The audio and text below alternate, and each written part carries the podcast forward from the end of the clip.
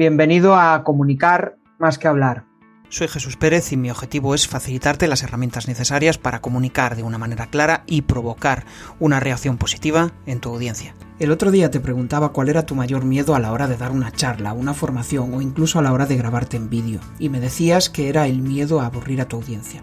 Bien, a través del programa Influence te voy a ayudar a eliminar, a apagar ese miedo. Al final lo que quiero es que ganes autoridad en tu sector quiero que hagas contenidos de alto impacto y que eso se traslade en más ventas. Para poder acceder al programa y a las siguientes ediciones, apúntate en crearpresentaciones.com barra influence, influence, y desde ahí agenda una llamada conmigo para contarte todos los detalles. Bueno, pues resulta que conocí a Gonzalo, yo creo que hará un año así más o menos, y empezamos a charlar, empezamos a eh, conocernos. En aquel momento yo creo que fue a través de Discord, creo que a través de la comunidad de espabilismo. Y como siento una cierta curiosidad por el mundo del copy, pues al final acabé eh, charlando con él. Y bueno, pues eh, charla que te charla y al final acabamos eh, agendando una cita para, bueno, pues para charlar con vosotros, para que escuchéis un poco lo interesante que es el proyecto de, Gonzalo. Él es, él, o sea, él de estudios es ingeniero, ingeniero de telecomunicaciones, pero resulta que su especialidad en lo que trabaja, él es emprendedor y trabaja en, copywriting. Entonces, pues vamos a descubrir muchas claves, muchas cuestiones que seguro que os aportarán a la hora de escribir de forma persuasiva. Eh, ¿Qué tal, Gonzalo? ¿Cómo estás? Hola, buenos días, Jesús, ¿cómo estás? Genial. Bueno, pues ya veréis que Gonzalo eh, es, una persona muy inquieta y de hecho, pues em, a mí de las cuestiones que más me llama la atención es un poco saber qué ha pasado, qué ha sucedido para que Gonzalo esté haciendo lo que está haciendo ahora. Bueno, pues em, yo, era, ingeniero de telecomunicaciones desde, los, bueno, desde que salí del colegio. Y ya sabes, cuando uno sale del colegio eh, no sabe muy bien qué hacer. Eh, yo soy muy de matemáticas porque siempre he sido muy, como muy analítico, ¿no? Siempre he sido me han gustado mucho los números. Y de aquellas eh, tenía que escoger una carrera, por así decirlo, ¿no? Y digo, bueno, quiero hacer una ingeniería y del dibujo no me gustaba. Entonces lo que hice fue eh, elegir telecomunicaciones, porque no tenía dibujo, industrial no me gustaba y tal, y elegí telecomunicaciones. Y ya no, desde, casi desde el principio, desde el segundo, tercer, cuarto año, me di cuenta de que aquello no era mucho para mí, ¿no? Pero bueno, al final estás, estás ahí metido, la, carrera se me alargó un poco, tardé en acabarla ocho años, creo, y estás tan metido que dices tú, yo quería salir un poco de ahí, pero no sabía muy bien qué hacer, ¿no? Como que, bueno, eh, sigues un poco de la inercia y, no sabes cómo salir o cómo volver a empezar. Y a raíz de, bueno, de, parar, de pararme un poco a pensar, ¿no? Con el paso de los años, a los 27 o así, dije, ahora tengo 32, a los 28 dije, bueno, yo quiero hacer otra cosa, no sé el qué, pero quiero hacer otra cosa, ¿no? Y es como que mi cabeza decidió eh, reinventarse. Y tres años después, hace un año y medio ahora mismo, eh, decidí, pasar, decidí estaba viendo el copywriting un poquito cómo era el rollo, pensé que me podía encajar por un poco por mi personalidad, que soy muy curioso, muy inquieto, ¿no? que me gusta mucho ver un poco todo. Me gusta mucho un poco la parte de psicología, ¿no? de analizar o de leer un poco a la gente. ¿no? Y al final, como eso es copy, eh, pues dije por aquí. ¿no? Y empecé un poco a fue un poco causalidad, ¿no? como, como, me gusta decir, pero no fue buscado. Fue, copy como, porque, porque como que lo vi claro, ¿no? Eh, pero fue un poco un proceso. Entonces eso te puedo contar. Estudié en Vigo, por cierto, que tú eres de Vigo, me has dicho, ¿no? Sí, sí, sí, bueno, o sea, eh, somos, bueno, ahora mismo somos casi vecinos, al final tú estás en Coruña, o sea que estamos aquí al lado. Joder, qué interesante, al final empezar en una carrera tan técnica y acabar en algo relacionado con el copy. ¿Cómo, fue ese, salto? ¿Cuál crees que fue la clave para dar el salto hacia el, hacia el copy? Bueno, eh, que fuera técnica es cierto que, que venía al final en la relación con la, con la técnica es que era por las matemáticas, ¿no? Porque yo nunca he sido muy, es, es, cierto, pero yo siempre digo, cuando escribo correos, digo siempre que soy un ingeniero poco ingenioso, porque nunca se me ha dado bien realmente la parte técnica de, de, de telecomunicaciones. A mí sí se me daba más o menos bien analizar sistemas, cosas de estas, tipo, una, una tarea que yo hacía cuando era ingeniero era protocolos de pruebas, probar sistemas, pero al final era un trabajo mecánico, como quien dice, no era un trabajo súper profundo de, de, de pensar un montón, eran más bien tareas un poco mecánicas. Y el tema de programación, que se hace mucho en telecomunicaciones, tampoco me, tampoco me iba muy bien, digamos, no se me daba bien aquello. Entonces, el hecho de caer en una carrera técnica, la relación fue un poco por las matemáticas, pero no tanto por la parte más, más de pelearte con, con, los sistemas o pelearte con los ordenadores. No, no soy el típico ingeniero del Teleco que le mandarías a arreglar de la televisión, por decir así, ¿no? que no, no, eso conmigo no va. Entonces, bueno, fue un poco, ya te digo, fue un poco casualidad y porque al final a mí siempre me gusta, es cierto que me ha gustado mucho leer, siempre he leído muchísimo. Mm.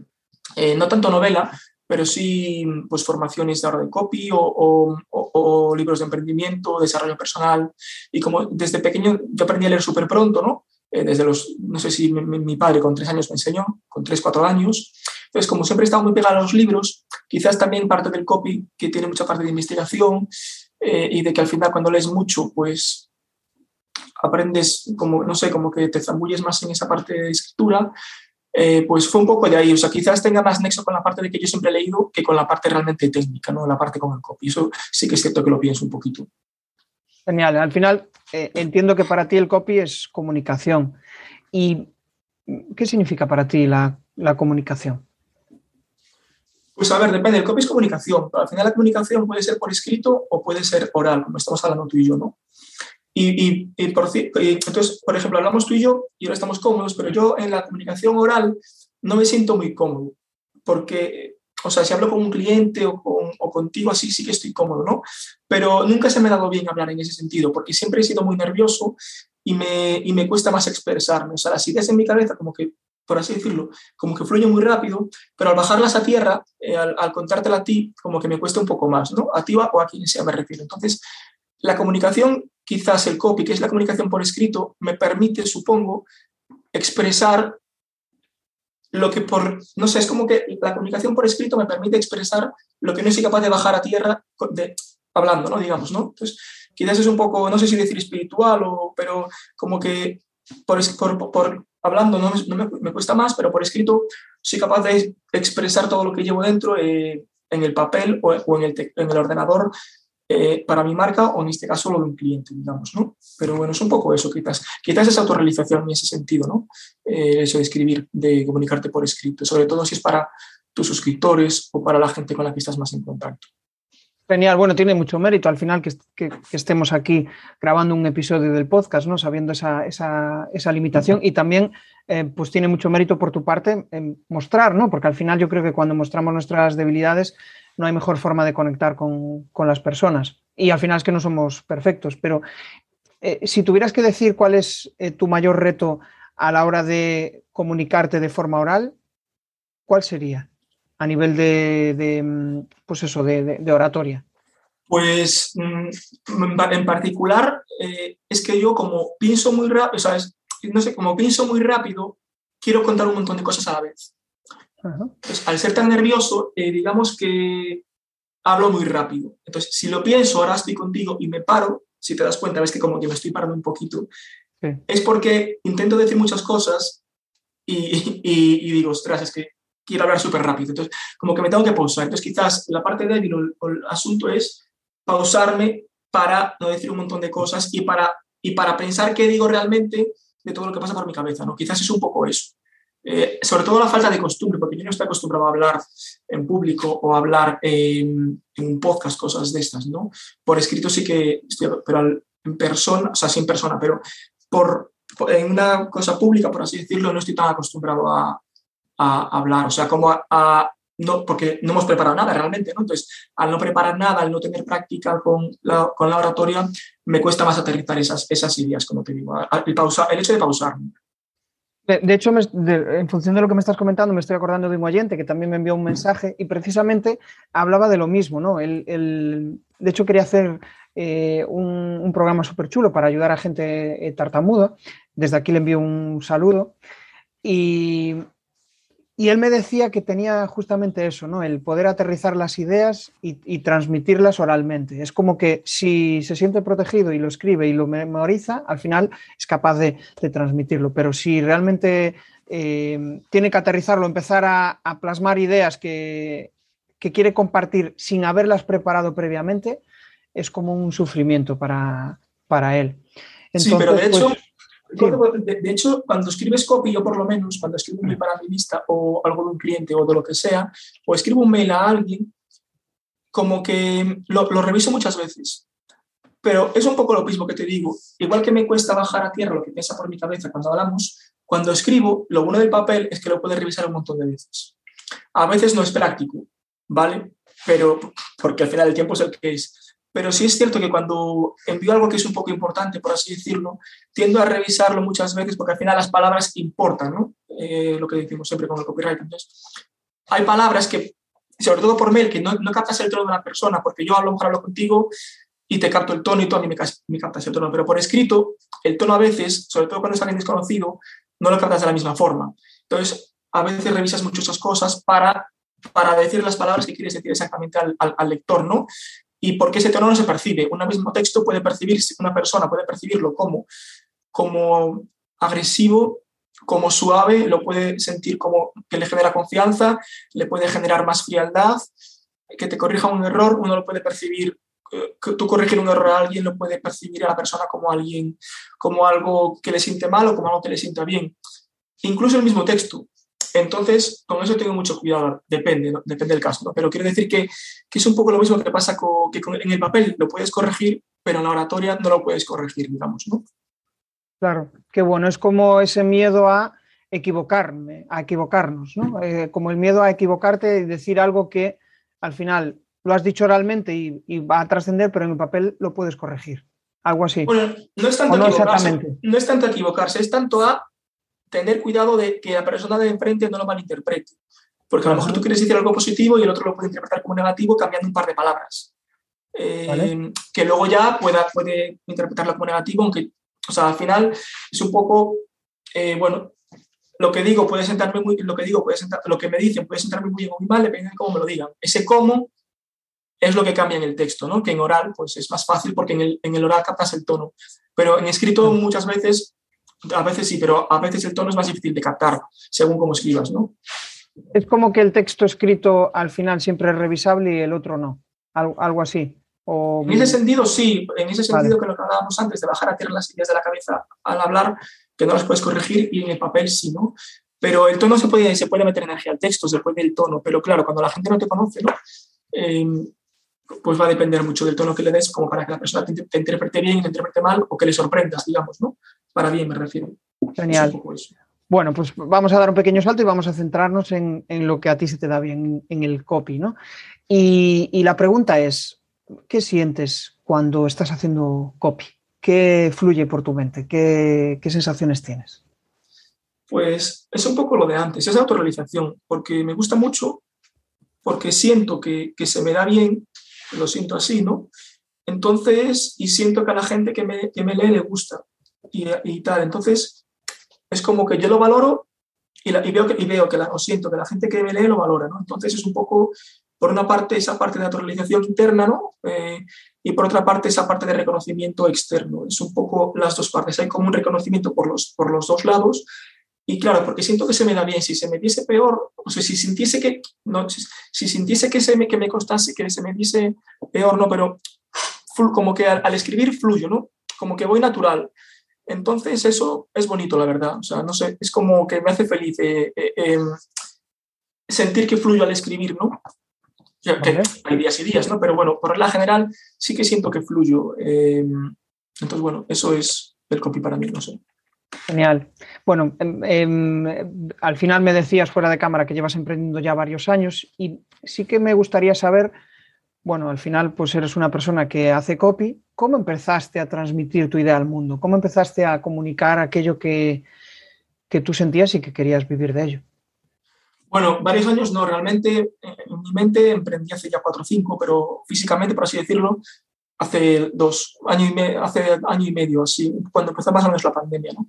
Vale. Em, y, y se, me, se, me, acaba de ir la pregunta. Ah, ¿cuándo empecé? Vale, pues empecé a trabajar con, a formarme con algunos cursos, luego empecé también con algún cliente, pero digamos, eh, cuando empecé a, a, a, lanzar mi marca al mercado, por así decirlo, ¿no? la marca personal y a trabajar un poco más la parte... Eh, fuera de la parte que está que todos vemos digamos no eh, y la parte de, de marca personal fue a principios, a, mitad de mayo más o menos, hace seis meses, no más, más de seis meses, ¿no? siete meses casi, a finales de mayo más o menos. Ahí lancé el proyecto, digamos, y, mi mensaje, digamos, mi discurso, mi comunicación, la transmito eh, a través de un, envío un mail al día a mi lista de suscriptores. Entonces, mi, medio de comunicación eh, para vender mis servicios es a través de un mail al día, donde cuento cosas que me interesan a mí, cosas que le interesan, bueno, cosas que le interesan a la gente, pero sí es cierto que al enviar un mail de forma personal, lo haces a través de tus experiencias, ¿no? Mucho, metes la parte muy personal. Eh, cuando a lo mejor trabajas para un cliente no puedes tanto, depende, ¿no? Pero nadie va, nadie va a, o sea, lo que tú lees, lo que tú escribes eh, son parte, parte de tus propias experiencias, ¿no?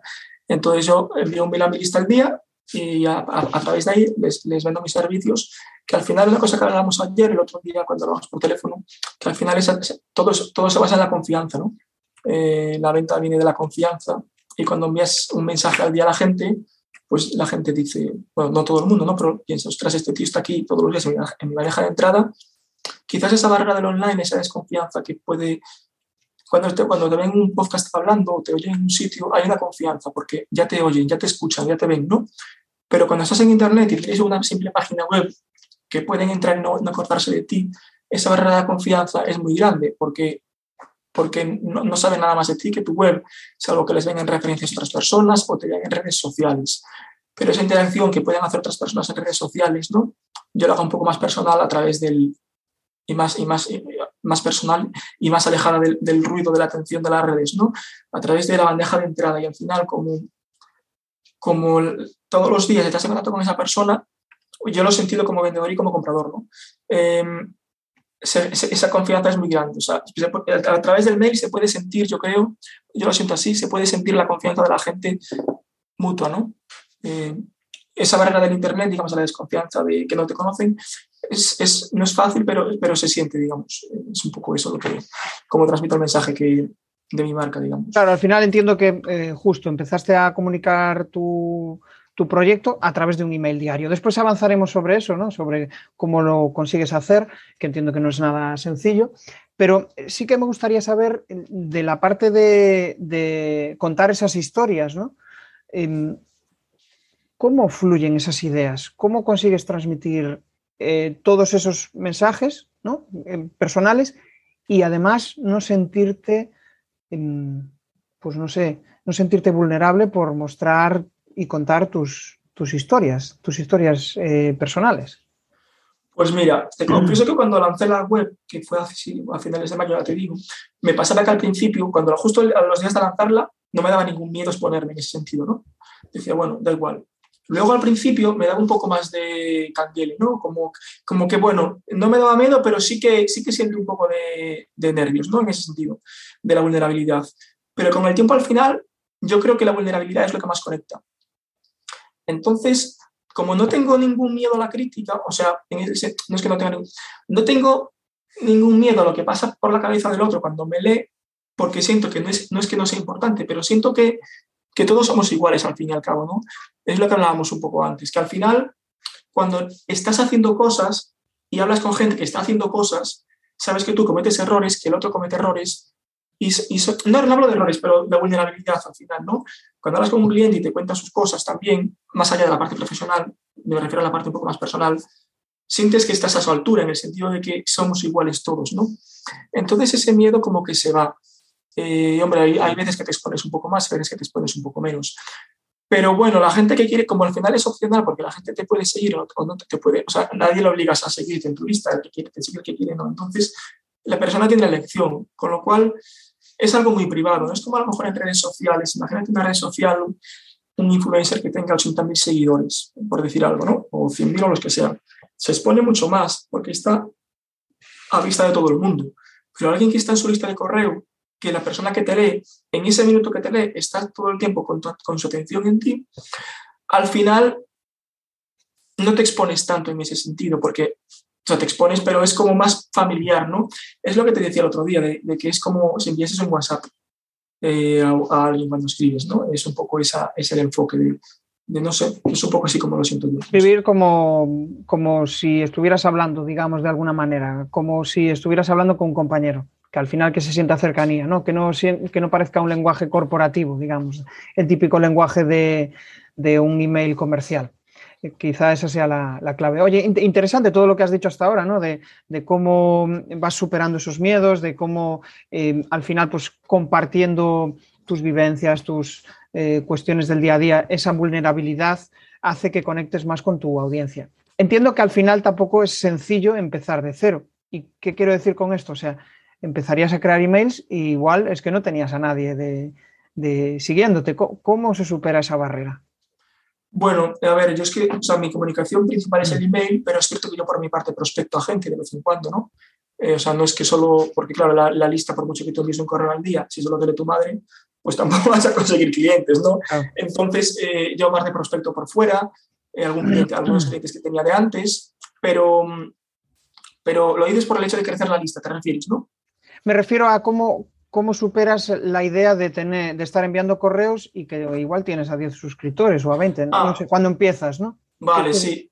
Porque mi mentalidad no fue voy a escribir un mail al día para conseguir clientes. Yo veía como conseguir clientes a raíz del mail como una consecuencia. Entonces, mi mentalidad era, voy a enviar un correo al día para, para, para mejorar. Porque al final, cuando, envías, cuando escribes tanto, porque escribes para clientes y al final también mejoras, evidentemente, pero no puedes soltarte tanto como cuando escribes tú, porque yo escribo cosas y un día mando una locura, hay cosas que hago en mi lista que no haría para un cliente a lo mejor, ¿no? Em, y entonces eh, vas cogiendo práctica y cada vez te lleva menos tiempo, ¿no? Yo al principio cuando enviaba un correo me llevaba, no te lo voy a decir, pero me da vergüenza decirlo cuando esto se escuche. Hay días al principio, los primeros meses, que me llevaba 3-4 horas un correo. Porque, claro, porque no tenía ideas. Eh, o porque no sabía cómo, no sé, entonces claro, imagínate, media jornada para llegarle un correo. Pero al final mi mentalidad, ya te digo, mi mentalidad no era voy a escribir un mail al día para conseguir clientes. Mi mentalidad era voy a escribir un mail al día para crear marca, voy a escribir un mail al día para posicionarme y que cuando la gente me lea, eh, digamos, que vengan clientes como la consecuencia. Aunque empiece un mail al día, el que necesita un servicio no es una compra impulsiva, digamos que es un trabajo como de hormiga, el que, el que necesita un servicio te necesita cuando lo necesita. Entonces hay gente que te puede leer hoy y te puede comprar dentro de un año. Tengo, por ejemplo, ahora, llevo escritos unos 200, mañana que sábado es el correo 200. Hay gente que lleva en mi lista desde el día 2, 3, 7. hay clientes que me han contratado después de 150 correos. Hay gente que se ha bajado de la lista y luego me ha contratado. Eh, entonces, eh, la confianza que vas, que, vas, que vas ganando la ganas porque mandas muchos mails. Pero al fin la mentalidad es, la venta no es por tener un mail, la venta no es envío un mail por vender. No, la venta es como, es como un crecimiento exponencial, ¿no? Se, que se crea como un efecto que se suele decir bola de nieve, en el que la venta viene como consecuencia. Por lo tanto, no veía el mail diario como un medio, como un fin para, para conseguir clientes, era, era el medio realmente eh, el, que el que a mí como copy más me parecía interesante para mis servicios. Entonces, no es para todo el mundo, va a depender de más factores, pero era, sobre todo porque era, era, era el medio del film. Claro, al final no te centrabas en el resultado, sino en el crear una marca personal. Poco a poco ir eh, creando pues estando en la mente de, tu audiencia, ¿no? Y que después el mero hecho de, estar ahí todos los días, que fueron, que como consecuencia llegara la, la venta. ¿Cuándo notaste en todo este proceso que, em, que, de repente todo explotó? O sea, que dijiste, ostras, esto funciona. ¿A partir de qué momento notaste que, que empezabas a conseguir resultados? A ver, yo ya vi que funcionaba, mira, decir, yo ya vi que funcionaba cuando yo era comprador de varias personas que utilizaban mi diario. Yo, yo compraba formación de copia de diferentes personas, tres, cuatro personas, que, y, yo estaba loco por esa gente en el sentido de que era un fan, en el sentido de que, joder, es que le compraría todo, ¿no? Eh, entonces, cuando tú como comprador sientes eso, hay mucha gente que dice, bueno, el diario es un rollo, porque no lo han experimentado como compradores. Cuando lo experimentas como comprador es cuando dices tú, el vendedor, ostras, esto funciona, ¿no? Cuando empezó a explotar, pues me di, voy a decir algo, algo que estoy contando cosas que no he contado nunca público, pero, pero lo noto, mira, cuando prospecto a gente o cuando prospectaba a gente, cada vez prospecto menos, pero sí que sigo prospectando porque me mantiene activo y tal y porque me permite aprender más rápido, eh, es más difícil convencer a la persona porque tú no puedes convencer a nadie, la persona tiene que convencerse por sí misma. El proceso de venta puedes hacer seguimiento o no, puedes descartarlo antes o no, pero te cuesta más como que seguir a la persona. Y recuerdo una vez en, en, en agosto, septiembre, conseguí un par de clientes que si no me hubieran conocido de nada, nunca los hubiera conseguido, y de, vender servicios de varios miles de euros en una llamada de 15 minutos. Entonces, claro, cuando tú, alguien te llama, queremos esto, vale, ¿qué necesitáis? ¿Cómo lo hacemos? Vale, podemos empezar tal día, es tanto dinero y te paso el justificante, me pagas y, ya marcamos fecha. Y cuando es una llamada de 15 minutos lo consigues después de haber estado a lo mejor haciendo seguimiento a gente durante semanas o durante meses o frustrarte porque no te porque esta persona ya te iba a salir y de repente desaparece, cosas así, dices, ostras, ya te dado de, de, aparte de experimentarla como comprador, en el punto en que alguien o te viene a ti y dice, quiero trabajar contigo, o te dice, bueno, hoy no trabajo contigo porque, porque no tengo que, que trabajar contigo, pero cuando vaya a, cuando mi negocio esté más avanzado, digamos, voy a trabajar contigo. Y te lo dice, y a veces se cumple, a veces no. Pero en el punto en que la gente te compra como marca, no te compran como copywriter, te compran como Jesús Pérez o como Gonzalo. Entonces, quiero trabajar contigo y sé que el día que me haga falta alguien de tu perfil, voy a contratarte. Y sé que el día que alguien me diga, necesito a alguien, voy a llamar a Gonzalo, ¿no? Voy a recomendarle a que te compre. Entonces, ese hecho de que te compren por marca, ¿no? Pues es el hecho que marca quizás la diferencia. Cuando empieza a explotar es un poco eso. Cuando, cuando procesos de venta que te llevan mucho tiempo, los cierras en llamada incluso, en, en un momento, ¿no? Claro, es como que has generado ya una relación de confianza eh, eh, la suficiente confianza como que para que la gente cuando te llame ya esté dispuesto a tomar la decisión de compra en ese momento, ¿no? Algo, algo así, he entendido de Prácticamente sí, porque, porque no, no está mirando otras opciones. A, veces pueden debatirse entre dos, no va a depender, pero, pero cuando alguien tiene mucho feeling contigo, eh, no están debatiendo. Primero, que no compites por precio. eso es lo primero. Y segundo, porque eso da valor a tus servicios. Eh, porque claro, si, la persona no te conoce, tú puedes ser el mejor del mundo, pero vas a competir en precio cuando no hay esa confianza. Y al generarse esa confianza, dejas de competir en precio. Y además, eh, te digo, la persona te compra como marca. No, no te compra porque eres copywriter, te compra porque quieren trabajar contigo. Y si fueses otra cosa, a lo mejor también querrían trabajar contigo.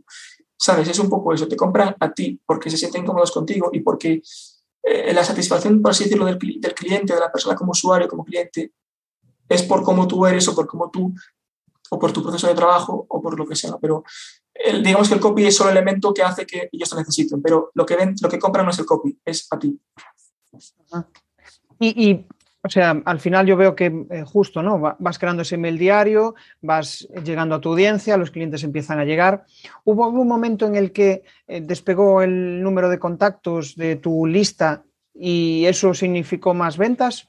¿O, o ese crecimiento en la lista no supuso un crecimiento en las ventas? ¿Qué quiero decir con esto? Me vuelvo a reexplicar, porque igual quiero decir, ¿es importante tener mucha gente en tu lista o, o no? A ver, va a depender de muchas cosas, ¿vale? Va a depender de lo que, va a depender de lo que vendas. Porque claro, si vendes cursos de 100 euros, por así decirlo, para que te, tienes que necesitas a mucha gente. Cuando vendes servicios, que a lo mejor yo como un servicio ya hago el mes, pues si tú tienes cinco, yo ahora mismo tengo muy poca gente, tengo 200 personas. Pero claro, si le quitas a mi familia, a mis amigos, a competencia, por así decirlo, y tal, se me queda en la mitad, ¿no? Pero con muy pocos suscriptores, como vendes servicios de ticket alto, puedes hacer muchas cosas. Y a conseguir buenos clientes a raíz del mail diario, a ver, el copy tiene una ventaja también, es que el copy es lo que vendes, lo que escribes es lo que vendes. Yo no vendo zapatos por copy, por mail. O sea, es más difícil porque es más difícil diferenciarse, pero yo no vendo algo físico ni vendo otra cosa diferente, vendo lo que escribo. Con lo cual el que te compra ya sabe lo que está comprando.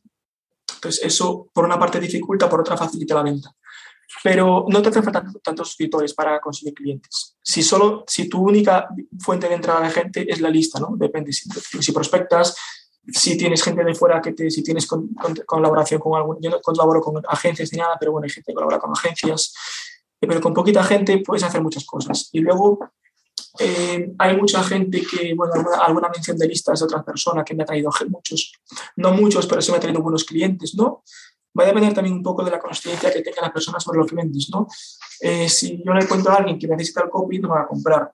Si alguien ya ha probado por sí mismo lo, que, lo difícil que es escribir mails o lo difícil que es escribir un texto de venta eh, y ya ha probado por sí mismo y sabe lo que cuesta, no te va a poner pegas ni al precio, ni, o sea, puede ponerle si no lo puede pagar, pero quiero decir que no es, no es, es, más, es más, más sencillo, ¿no?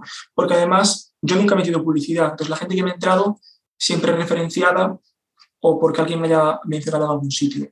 Con lo cual esa gente ya me ve. O sea, no es como si yo te conozco en un anuncio y me entro en tu lista, pero no tengo ningún nexo contigo, ¿no? O sea, hay un nexo previo en mi caso. Cuando, cuando pagas publicidad no lo hay, pero cuando es por referidos o por contactos o así, la gente que entra es más tráfico más caliente, para así decir. Entonces, bueno, eso es, ya te digo, va a depender del tamaño de la lista. Si vendes servicios etiquetando va a ser más fácil como una lista pequeña y si vendes cursos va a ser más difícil. Luego, claro, si vendes diferentes cursos o diferentes programas formativos, depende de la, de la, oferta, de la propuesta comercial que tengas, ¿no? Depende del, ticket, del ciclo de vida del cliente. Claro, si le vendes solo una cosa, va a ser muy difícil que, que puedas vivir, sobre esa lista. ¿no? Si le puedes vender diferentes cosas o alargar, o alargar el ciclo de vida del cliente, que te contrate un servicio, pero mañana le hace falta otro, ¿no? porque al final, como ya te compra el primer servicio, digamos que esto lo aprendí hace poco, pero la venta que fideliza es la segunda venta. Porque yo te compro una cosa a ti y bueno, puede estar bien o puede estar mal. Pero si yo te compro una vez solo, no soy un cliente, soy alguien que te ha comprado. Cuando te compro una vez, veo que eso es muy bueno, veo que me das mucho y te compro la segunda y sigue siendo muy bueno, ya me ganaste para siempre, ¿no? Pues eso esto es un poco lo mismo. Si tú tienes una propuesta comercial buena y vendes cosas que merezcan la pena, y luego que yo creo que hoy en día con todo esto que ha pasado de, la explosión del digital, el mercado tiende a comprar, bueno, estoy enrollando, el mercado tiende a comprar, a buscar algo más personalizado, algo más de confianza. No busca comprar a alguien que esté con 50, con mil personas más en un curso. Busca a alguien que le trate más de tú a tú, que pueda hablar con él directamente, ¿no? Tengo una duda, te pregunto a ti como mentor o como formador, ¿no? Va a depender mucho del mercado, pero busca algo más personalizado, mm, no algo más plastificado, no comprar grandes, o sea, grandes marcas, me refiero. No, no quiere comprar a, a, alguien que venda masificado, a lo mejor, quiere algo más cercano. O sea, al final todo tiene sus pros y sus contras. Bueno, has soltado un montón de perlas por ahí y de hecho, bueno, voy, voy, a tratar de resumir un poco el contenido, sobre todo para que esas personas que no están tan familiarizados con, con el lenguaje marketingiano, ¿no? Eh, me parece muy interesante lo que dices de, al final, cuando hablas de tráfico caliente, él se refiere, Gonzalo se refiere a que eh, aquellas personas que, eh, bueno, pues te conocen a través de una lista o vienen referidos de alguien, entonces son personas más proclives a comprarte. Tráfico frío, digamos, es, pues son aquellas personas que no te conocen de nada y de repente han llegado a tu página web y tienen que decidir si te compran o no, con lo cual es mucho más difícil ese proceso de compra. Y de ahí Sí. Claro, un referido es, por ejemplo, que tú ahora conoces a alguien que tenga un negocio y le digas, mira, conozco a este tío que me gusta mucho cómo escribe y te lo apuntas a su lista, tal, eso es tráfico caliente lo que digo, ¿no? porque al final viene de alguien y te no, no, que te no que recomiende tus servicios, pero sí que te invite a que sigas a esa persona o que una conversación con alguien te mencione, ¿no? este tío Jesús está guay, no sé qué, me mola su rollo, voy a ver qué me cuenta, ¿no? Entonces eso es lo que digo como tráfico más referidos, como, igual que simplemente te recomiendan, es un poco parecido, solo que a una compra, a una compra en este caso, ¿no? Pero y tráfico frío me refiero más a gente que no te conoce, que te sigue en redes, que no tiene confianza contigo, que te tiene ahí, pero que no tiene trato contigo, que, no te, que puede, puede generarse con el tiempo, pero como que viene, se crea, que se crea de la nada, digamos, ese contacto. Claro, al final es como genera una relación de familiaridad. Y aparte, sí, es que si me lo ha recomendado Antonio, pues, eh, joder, él ha pasado por eso, entiendo que algo más que yo sabe, ¿no? Entonces, es, más fácil la, toma de, decisiones. Em, al final, pues bueno, estás hablando de, muchas cosas interesantes, sobre todo para aquellas personas que están empezando a, bueno, a, usar el email marketing para entrar en contacto con, eh, con sus clientes, con aquellas personas con las que quieren empezar a generar una relación, ¿no? De, de una, relación en la cual pueda terminar en una venta. Entiendo que eh, el copy al final lo que busca es persuadir para vender. No vale de nada crear un texto súper chulo, una historia súper elegante o súper bonita, si al final pues, no tiene una llamada a la acción que invite a comprar. ¿Cómo consigues eso? ¿Cómo consigues hilar un texto chulo con persuasión para la venta? Mm, ¿Te refieres a cómo me les mando desde la email a, lo que es la, página, una página de ventas, digamos? ¿Cómo consigues vender a través de tu email? Al final entiendo que tú haces, que tú eh, escribes y al final pues siempre los invitas a que compren algo, ¿no? ¿Cómo consigues eso?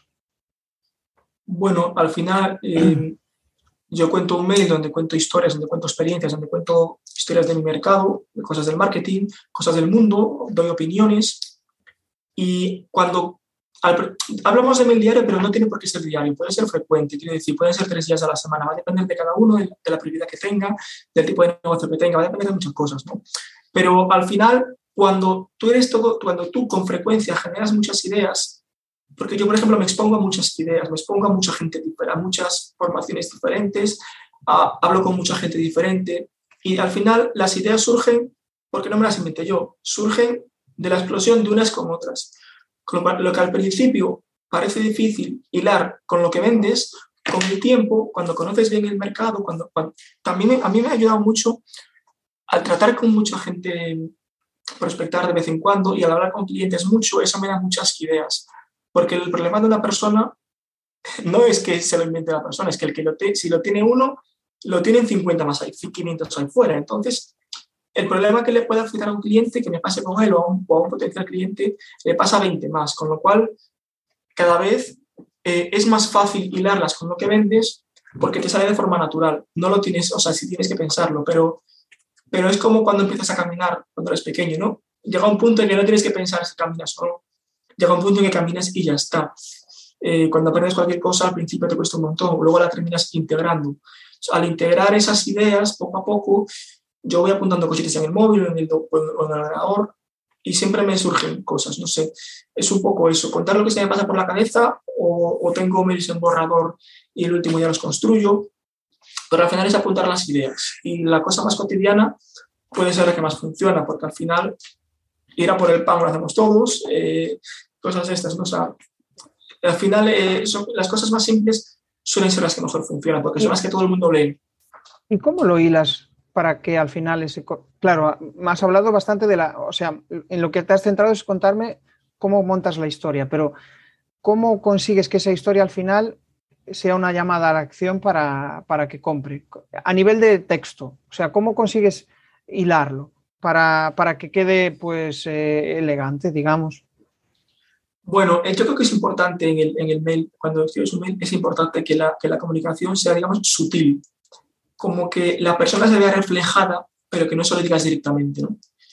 Eh, que le cuentes lo que le ha pasado a un tercero, pero tú no le puedes decir a la persona, por ejemplo, no le puedes decir, haces esto mal, tienes que hacérselo ver a, a través de otro, ¿no? no, no, realmente no te puedo decir que tenga un método ni un sistema para hacerlo, porque me, lo tengo integrado, entonces nunca he pensado en meter en, en, cómo lo escribo. Lo que sí pienso de fondo es, lo tengo que escribir lo más simple posible, eh, de forma que un poco lo que te decía por WhatsApp, eh, por, por, teléfono el otro día. Eh, sentir que la conversación que tengo el lector es como si le mandase un WhatsApp a alguien eh, y que no suene académico. Pero te voy a confesar que no tengo ningún método ni ningún sistema por el cual yo creo mi historia para hilarlo con lo que vendo. Simplemente me sale de forma natural. Si yo tuviera que dar una formación ahora para explicarme el marketing, tendría que darle vueltas. Porque no, sé, no tengo un método, lo tengo integrado. Hay días que te sale peor, a ver, también te digo, hay, días que te sale un mail de churro y da igual, porque cuando, cuando escribes todos los días, los, lo, positivo pesa lo negativo para el que lee, con lo cual, si tú un día mm, escribes un mail, fuera, eh, un mail mal, por así decirlo, da igual, porque es que la persona no se, no se va a acordar al día siguiente, ¿no? Entonces, como que los errores pesan mucho menos, ¿no? Esto lo decíamos el otro día cuando alguien da una charla, ¿no?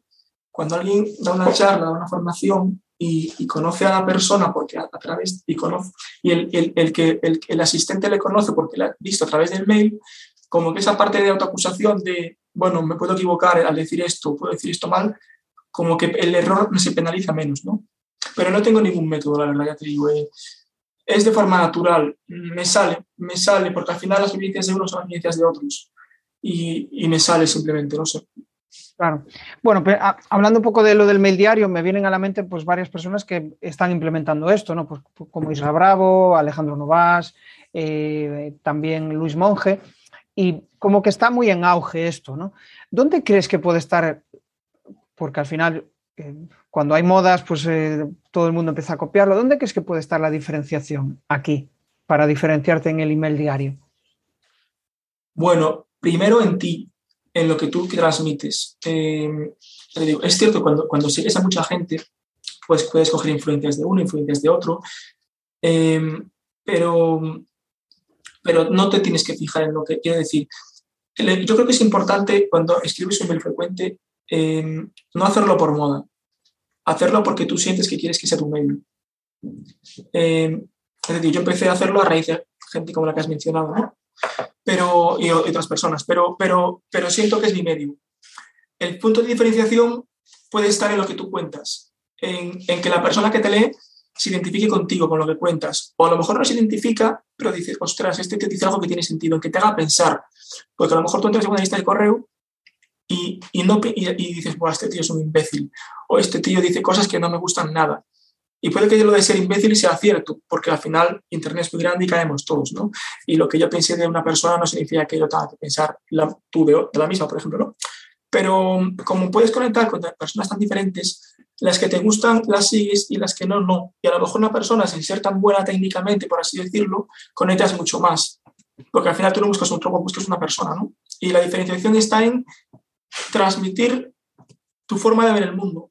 Mm, no es porque tú tienes, sobre todo en, tener una opinión de lo que ves o de lo que, o de lo que sucede en el mundo, de lo que, pero no es tanto la opinión, no es tanto, es tu forma de transmitirlo eh, con lo que conecta a la gente. Y sobre todo sentir que escribes de forma natural, que no suena impostado, que no suena... A ti no sé si te ha pasado que cuando lees a veces un mail y suena muy académico, te da pereza. Y eso no conecta con nadie, ¿no? Eh, claro, si nadie más en tu mercado vende, pues es suerte. Pero cuando hay un mercado que se satura, yo creo que hay mucha gente, el, el, el mail diario pensamos que está muy saturado, pero falta muchísimo por hacer. O sea, igual que en copy, quiero decir, está apenas empezando, en mi opinión, ¿no? Puede parecer que hay mucho, porque al final, como nos movemos en el mismo mundo, quizás sentimos que todo el mundo está metido, pero ¿cuánta gente queda así? O sea, de la gente que nos escuche, seguramente al 80, no sé, al mayor gente le parecerá esto súper raro, ¿no? Igual que a mí me cuentas una cosa de otro mercado y me parece súper raro. Pero yo creo que la diferencia, todo se satura en las redes sociales. ¿Por qué la gente, porque la gente, las redes sociales cuán saturadas están? La gente se diferencia por cómo son, por, lo que, por cómo lo venden algo, ¿no? Porque lo que venden creen en lo, porque creen en lo que venden. Cuando una persona vende algo en lo que no cree, eh, me invento el típico influencer que vende algo y luego se descubre que, lo ven, que era una cuestión solo monetaria, que no, había ni, que no en lo que vendía, ¿no? Pues eso no conecta con la gente. Puedes vender si vas a mucha gente, pero la diferenciación en redes es porque la persona conecta con el que está en, en, Instagram, ¿no? con el influencer de turno, con la persona a la que le compra. Pero pues esto es un poco lo mismo, la diferenciación está en, tú, en, lo, que, en, lo que transmites a la persona que te lee en este caso. ¿no? No, no te puedo decir más es, es, lo, que, lo que transmites, esa identificación con la persona como marca. Vale. Bueno, hablabas hace un rato, hablabas hace un rato sobre que no tenías método para escribir. Entonces, pues vamos a tratar de indagar en el secreto, en el por qué haces, por qué escribes tal como escribes, ¿no? Entonces, mi pregunta, mmm, básicamente, imagínate que vas a empezar a escribir para un cliente, ¿no? Y tienes que hacer un determinado texto. ¿Cuáles son aquellos pasos que tú das para conseguir eh, redactar ese primer borrador, digamos, del, del, texto. ¿Cómo sería ese método? Si, si, si, lo puedes desvelar. Sí, sí, da igual si es, da igual si es un cliente o si es un mail o un texto. O sea, al final es que es un medio escrito, ¿no? Pero cuando hablas con el cliente, eh, cuando es otra persona la que, te, la que va a hablar de algo que no conoce, imagínate que yo un texto para ti, por ejemplo, ¿no? Yo no, no conozco qué vendes, puedo ver que vendes lo que vendes, pero no conozco tus experiencias, no conozco a quién te diriges. Lo primero es que la persona te cuente, ya sea a través de un formulario, a través de reuniones o de las dos formas o por teléfono, hablar mucho que la persona te transmita a quién se, sobre todo a quién se dirige, cómo es la persona que se dirige. Y, yo creo que la labor de un copy ahí no está tanto en las respuestas, sino en las preguntas que le hagas. Eh, tú y yo podemos tener esta conversación y te me puedes hacer preguntas que no nos lleven a nada, o preguntas que me hagan conocerme, que te hagan conocerme, ¿no? Entonces, las preguntas, hay una frase que no sé de quién es, que es muy típica, que dice, la calidad de tus respuestas viene dada por la calidad de tus preguntas, no una cosa así, ¿no? Entonces, al final, las preguntas son importantes. Entonces, cuando tú sabes al cliente qué, quiere, qué preguntarle, y eso lo coges con la práctica, eh, si él conoce, claro, al final un cliente que lleva un tiempo en el sector conoce bien a su cliente, porque ya, claro, alguien que empieza es más difícil, porque el, el persona, el cliente ideal, es más difícil que lo conozca, pero cuando alguien lleva tiempo en su mercado ya conoce a quién se dirige. Entonces, sobre todo que la persona tenga claro quién es su cliente. Cuando te transmite toda esa información de quién es su cliente y hablas mucho con la persona, es cuando puedes empezar a, organizar la información, a ver qué, a ver qué, le quiere, qué quieres contarle a la, tienes que enlazar un poco los deseos del lector con las, con las experiencias de la persona. Entender qué busca la persona comprarte. El que te compra a ti, ¿qué busca? ¿Qué está buscando realmente? Busca, no busca, a nadie, por ejemplo, a nadie le importa como tal hacer la presentación. A ti el que te compra busca seguridad en transmitir lo que transmite, ¿no? Al, vender servicios muchas veces vendemos seguridad. Entonces, em, es un poco eso, que conectar lo que tú, lo que tú ofreces con, los deseos de las personas. Eh, la oferta tiene que ser buena. Ese sería como el primer paso, ¿no? O sea, tú primero haces preguntas potentes al cliente y determinas cuál es el perfil de su cliente, digamos, ¿no? Ese sería como el primer paso. Tengo que entender, tengo que entender a la persona, tiene, la persona tiene que conocer muy bien su mercado, aquí, o sea, su mercado es a quién le vende, quiénes son sus clientes coger a sus clientes ideales o, los tenga o no los tenga, porque a veces pasa que como no, sabemos transmitir lo que queremos decir, nos llegan clientes que no queremos, ¿no? Pero cuando tú ese mensaje lo afinas, te llegan clientes que sí que quieres, digamos, ¿no? Entonces, lo primero es entender a la persona, entender, o sea, entender a mi cliente y mi cliente qué vende y a quién se dirige, qué, qué producto ofrece, qué está ofreciendo, ¿no? Y entender qué vende detrás de lo que el producto, lo que te digo. Eh, eh, tú compras una, tú vendes una mentoría para para formadores, pero tú no vendes la mentoría en sí, tú vendes esa transformación, que la persona, que la persona tenga esa seguridad, que la persona sienta ese reconocimiento cuando, cuando, cuando, cuando, que la persona tenga tranquilidad de que cuando vaya a hacer la presentación vaya a estar tranquilo y vaya a estar, o sea, vendes la emoción que hay detrás. Yo utilizo mucho con, con los clientes y conmigo el rueda de las emociones, que no sé de quién es ahora, que tiene un montón de emociones, y, buscar esas emociones en el, en el, que lee. Pero bueno, sobre todo es entender a quién se dirige el cliente y entender lo que vende. Y una vez el cliente tiene claro eh, a quién se dirige y yo soy capaz de empaparme de eso, pues investigas en redes, en, foros, investigas un poco eh, cómo puedes transmitir ese mensaje. ¿no? Pero, pero, bueno, es un proceso, es un proceso lento. Eh, es entender, entender, sobre todo, entender al cliente y que el producto sea bueno, porque claro, si el producto no es bueno o la propuesta comercial no es buena, por mucho que tengas el mejor copy del mundo, si luego tienes devoluciones o quejas, no va a valer nada. Entonces es un poco eso, entender, entender al cliente de mi cliente, por así decirlo.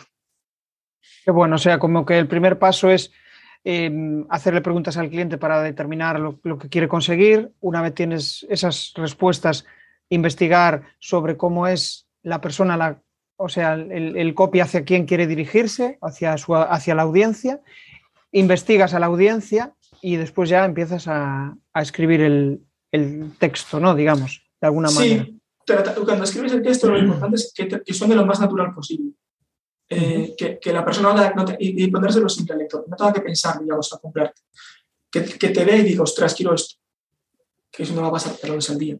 Y luego hay una cosa muy importante, eh, que es romper, lo que yo me gusta decir romper el patrón, por así decirlo, que es como que la persona cuando lea tu texto por primera vez o tu, o tu media, ostras, esto no lo he visto antes. Esta persona, o sea, como que imagínate que alguien va, que está buscando 20, que está buscando lo que sé, colchones, lo que sea, productos físicos o servicios, da igual, o formación, y que esté buscando, imagínate que no conoce a nadie y está buscando en internet y hay cinco, tiene 20 opciones en la cabeza. De alguna, de alguna forma es la mano del copy, de alguna forma, de todas las formas es la mano del copy, buscar cómo puedes causar el impacto para que esa persona se acuerde de ti de pasados unos días. Digamos, lo que yo veo aquí en esta página o en este mail no se lo he visto a nadie antes. Eh, entonces, esa parte de diferenciación de cómo, de cómo romper la atención del lector, tú estás en el móvil, estás dando un paseo, estás tal, y estamos a mil todo el día. Entonces, al final, esa parte de, de robar la atención de la persona eh, para que lo que lee en tu página o lee en tus mails le impacte de, tal manera que no se olvide de ti, eh, es la que hace, la, que hace la, gran parte de la venta, la que hace esa labor de diferenciación que, se le pide a un copy, digamos. Genial. Bueno, pues al final, eh, vamos, me ha molado mucho descubrir todas esas fases que, utilizas, ¿no? Por una parte, cómo te inspiras tú para escribir, por otra parte, cómo has conseguido eh, generar tu audiencia a base de ese email diario, cómo haces para escribir tu email diario. Y ahora me gustaría pues curiosear un poco quiénes son los referentes para ti, ¿no? Ah, y, cómo te lo voy a preguntar, pues de la siguiente manera. Quiero que pienses en aquellas personas que también siguen la estrategia de email diario, ¿a quiénes de ellos te encanta seguir y de cuáles de ellos recomendarías para, para una persona que se sienta inquieta por, por este mundo del copy? Pues a ver, eh, te puedo dar varios nombres. Eh, sigo, muy, sigo muy poca gente, pero a la, gente que la sigo la sigo mucho. O sea, yo prefiero pocos, lo que me gusta lo sigo mucho y lo que, lo que me llama menos me no sería muy original si te dijese a Isra, bravo. Eh, copies puros, sigo a Miguel Vázquez, no sé si lo conoces. bueno, es muy bueno, muy buen formador. ¿Cómo, cómo, ¿cómo se escribe? Eh, Miguel Vázquez, Miguel Vázquez, no me sé la mail ahora, el copywriter. Eh, sigo a otro chico que se llama Iván Orange, Orange como naranja en inglés. Sigo a, Inés Díaz, no sé si te suena. Eh, copies como tal, sigo, esos, sigo esos cuatro, no sigo a nadie más. A Irra, Amiga, y Inés. Y luego sigo a Monje, que no es copy, pero, pero, pero plasma muy bien en papel lo que, lo que piensa o lo que tal. Y sigo a Arturo García, eh, esos que tampoco son copies, pero, pero que son como si lo fuesen. depende, depende para el que quiera aprender copy, para el que quiera otra cosa, ¿no? Pero si es para aprender copy, pues, o aprender mail, no tanto aprender, pero sí entender un poco cómo es el proceso, ¿no? Y a Gonzalo Velaire también sigo. No, no sigo a mucha gente, pero sí, a la poquita que la sigo me gusta mucho, con esa gente es con la que yo un poco me he formado en el sentido de... Además piensa que yo no sabía, yo no entré en el copy sin saber qué iba a vender. Entonces esa parte de ventas la tenía a cero, ¿no? Eh, y bueno, eh, me costó también bastante entender eso. Y, al final, bueno, pues eh, ya te digo, sigo a poquita gente, pero la que sigo, la sigo mucho.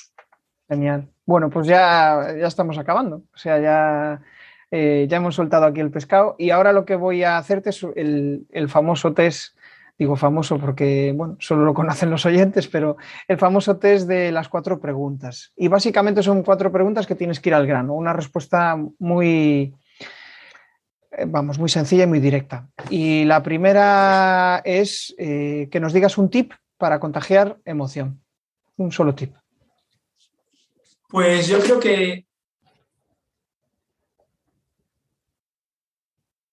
decir las cosas eh, cuando escribes, en este caso escribir, eh, como las sientes, ¿no? Pensando, o sea, como te pasan por la cabeza quizás, eh, sin pensarlas, o sea, sin pensarlas mucho, sentir, sin, preocuparte, sin preocuparte de nada más, es decir, yo lo diría así, pues lo digo así, pero sin darle vueltas, sin pensar en si le va a gustar a la gente, ¿no? es un poco eso, como, no sé, es que no sé cómo expresarlo, pero bueno, ha quedado fatal la respuesta, pero no sé cómo expresarlo. Vale, o sea, yo lo que yo entiendo es sientes esa emoción y vamos, dedicas a escribir lo que sientes con esa emoción, ¿no? Para que otros te puedan entender. Desnudarte, ¿no? Desnudar esa emoción, es un poco eso. Pero bueno, cuidado con no transmitir necesidad, con no transmitir, o sea, hay que tener un poco de cuidado con eso, ¿no? Pero eso, pero eso eh, desnudarte lo que sientes al papel. Vale. Una clave para persuadir y convencer. Mm, pues mira, esto sí quiero notar de, una parte aquí y es que todo está en escuchar a la persona, en escuchar al cliente. Cuando alguien viene con dudas a contactarte o lo que sea, él mismo te da las respuestas. No es decirle lo que quiere oír, sino es, viene con una idea y muchas veces se la cambias porque es así, y dejar que él se convenza de que la solución buena es la que tú le ofreces, siempre y cuando sea así, quiero decir. Es escuchar y, esa parte de satisfacción de, psicológica, ¿no? De, bueno, eh, tal y como le estoy hablando, me siente como una persona como que, le quiere ayudar, como un amigo, ¿no? Eh, que no se lo dice porque si le dice que esto está mal, o bueno, no que está mal, pero si le convences de que su idea es errónea y que la que tú tienes es, es cierta, digamos, le cambias la idea y se convence por sí misma sin convencerle tú, es como cuando se produce la venta, ¿no? Como escuchar, es, o sea, digamos que la respuesta es la tiene, la tiene el cliente siempre. Escuchar, escuchar mucho, porque el 90% de una escuchar y darle la escuchar y darle la respuesta que, él necesita en función de lo que tú has escuchado, ¿no? en función de lo que tú has percibido de él y que crees que le puede ayudar a, cambiar. Entender su contexto, entender por qué piensa eso, porque a lo mejor tú vienes con una de cuentas y yo, vale, Jesús. Eh, pero ¿por qué es esto? ¿Por qué? Profundizar mucho. ¿Por qué? ¿Por qué y por qué? Cuéntame de esto, cuéntame de aquello. Y cuando tú le entiendes y eres capaz de decir, vale, piensa esto, ¿por qué le ha pasado esto? O, por, qué le, o por lo que sea, ¿no? Vale, pues yo tengo otra cosa para ti, o tengo esto, y va a funcionar así por esto, por esto y por esto. Porque el experto eres tú, en tu campo. Entonces, no siempre, pero normalmente vas a saber más que el cliente. Con lo cual, cuando tú le escuchas en un 90%, es cuando se produce la venta, cuando, cuando él se convence por sí mismo. Es cuando, la, venta es así. Él se convence y tú le... Vale, él, se da cuenta, él cae, cae que tiene un problema y, que tú eres la vía para resolverlo. El problema tiene que saber que lo tiene, si no, no, vas, no va a comprarte. Claro. Eh, él tiene que saber que la solución es la que tú ofreces, pero a lo mejor el cómo es esa solución no es como él la pensaba, ¿no? ¿O cómo cree que le beneficia más? Vale. Em, pregunta compleja. ¿A quién comprarías sin dudarlo? Porque te ha convencido o porque ya es para ti eh, alguien relevante. bueno, pues quizás a las, personas que he mencionado antes. Vale. Mm, eso, es aquí, realmente no comprar a nadie más porque eh, ya sabes que cuando empezamos a emprender somos un poco procesos de la formación y, y, compro muy poca gente, pero compro, pero compro siempre a, los mismos. Esa es la gente que ya he nombrado antes. Vale. Y la última, tu mayor reto para el nuevo año. Bueno, pues como con la web llevo solo siete meses, a nivel profesional me gustaría, voy a hacer algunos cambios ahora en servicios y tal, para ya dejar algo casi definitivo con lo que quiero ofrecer a mis clientes. Eh, con mejorar mis servicios, no mejorar en cuanto a calidad, mejorar en cómo pienso que van a ayudar más al cliente, ¿no? Eh, para facilitarme a mí las cosas ellos también. Entonces, cuando, cuando salga esto, espero que ya eso se vea a nivel digital. Entonces, bueno, eh, que, lo, que lo vean cuando lance, cuando, lance, cuando lance ese proyecto, cuando vean mi web. Eh, no sé si lo dije, pero bueno, tiene mucha pérdida. vamos ahora. vamos ah, ahora. Bueno, pues plasmar esos servicios a nivel digital para que ayude más al cliente y me faciliten a mí las cosas también. Genial. Bueno, pues hasta aquí ha llegado. Hasta, hasta aquí ha llegado la charla. Yo la verdad es que he aprendido un montón de, cosas y sobre todo me quedo con, bueno, pues, cómo funciona la mente de un copy, cómo una persona que para nada tenía vinculación con el mundo del copy al final acaba dedicándose a eso y, que puede servir de inspiración para, muchas personas. Entonces ahora llega el momento del spam de valor donde eh, puedes compartir eh, si quieres algún mensaje con la audiencia y también pues compartir tus coordenadas, aquellas cuestiones que, que quieras que, vamos, las vías de conexión contigo, ¿no? Mira, solo tengo una, Jesús, porque no soy hater de las redes sociales, pero al final ya, sabes que al final el tiempo es limitado. Y como mi medio es el, el, el, mail, eh, quien tenga interés en saber un poco más de mí o en ver mi trabajo, puede ir a gonzaloabelaira.com. Gonzalo es Gonzalo y Abelaira es Abelaira con B. Abelaira.com. Ahí tienen una página web donde hay un sitio para, bueno, hay varios sitios para dejar su mail. A partir de ahí, yo les envío un mail al día hasta que, hasta que se aburran de mí o hasta que ellos quieran. Y, ese mail va a una página de ventas, digamos. Pero digamos que yo no estoy en redes sociales. Instagram lo tengo paradísimo. LinkedIn lo quiero tocar, pero está desactualizadísimo. O sea, solo pueden encontrarme. Lo poco que encuentren de mí va a ser en mi web, gonzaloabelaira.com. Entonces, pues eso, eh, que, me, que, me, busquen ahí y si quieren ponerse en contacto conmigo, yo estaré encantado de atenderles o de resolver alguna duda que tengan o si les puedo echar una mano o algo, pues a partir de, de mi medio, de ese sitio. Bueno, Gonzalo, pues genial. Genial que al final pues, eh, mi audiencia pueda conocerte, ¿no? que al final pues, parece que mm, el mundo de los copies eh, pues, a veces parece que solo puedes acudir a los gurús, ¿no? Y, de repente te encuentras con personas fantásticas que quieren, eh, pues, vivir de ello, que les gusta, que les apasiona y que al final, pues, es su, su, vamos, su pasión, ¿no? Y hasta aquí ha llegado la entrevista de, de hoy, la charla de hoy. O sea que nada, nos vemos en el siguiente episodio. Chao. Únete al resto de oyentes en la comunidad que tenemos disponible en Telegram, donde compartimos reflexiones, aprendizajes y herramientas todas las semanas. Entra en crearpresentaciones.com barra Telegram.